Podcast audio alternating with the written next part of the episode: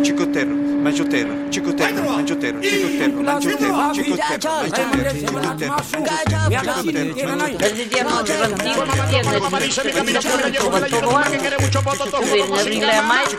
El palabrero. Nepotismo y sobrinismo.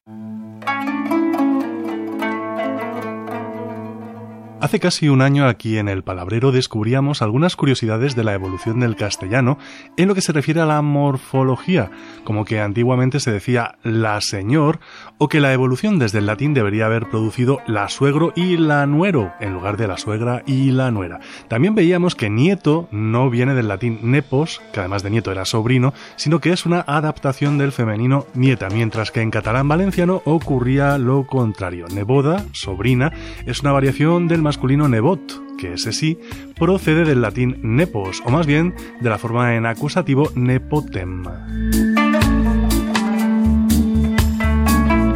Nepos en latín, como decíamos, quería decir tanto nieto como sobrino e incluso en general descendiente. De hecho, el catalán valenciano nebot también quiere decir en algunos dialectos nieto, mientras que para la mayoría es sobrino.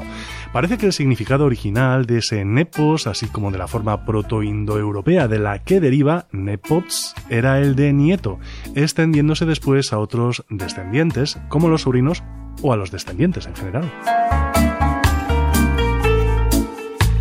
La raíz indoeuropea en femenino correspondiente sería neptig, de donde procede el latín neptis y, previo paso por la forma neptia, la voz moderna nieta y a partir de ella nieto, como veíamos.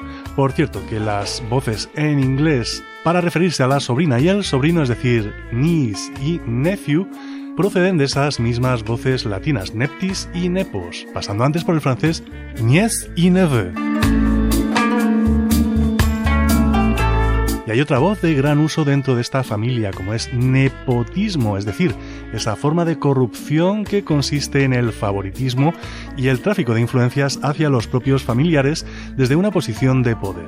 Según el diccionario académico, nepotismo deriva de la voz nepote, que ese mismo diccionario define como pariente y privado del Papa, aunque esa derivación solo tendría sentido si nepote hubiera tenido también antaño el significado de sobrino o descendiente, como parece ser.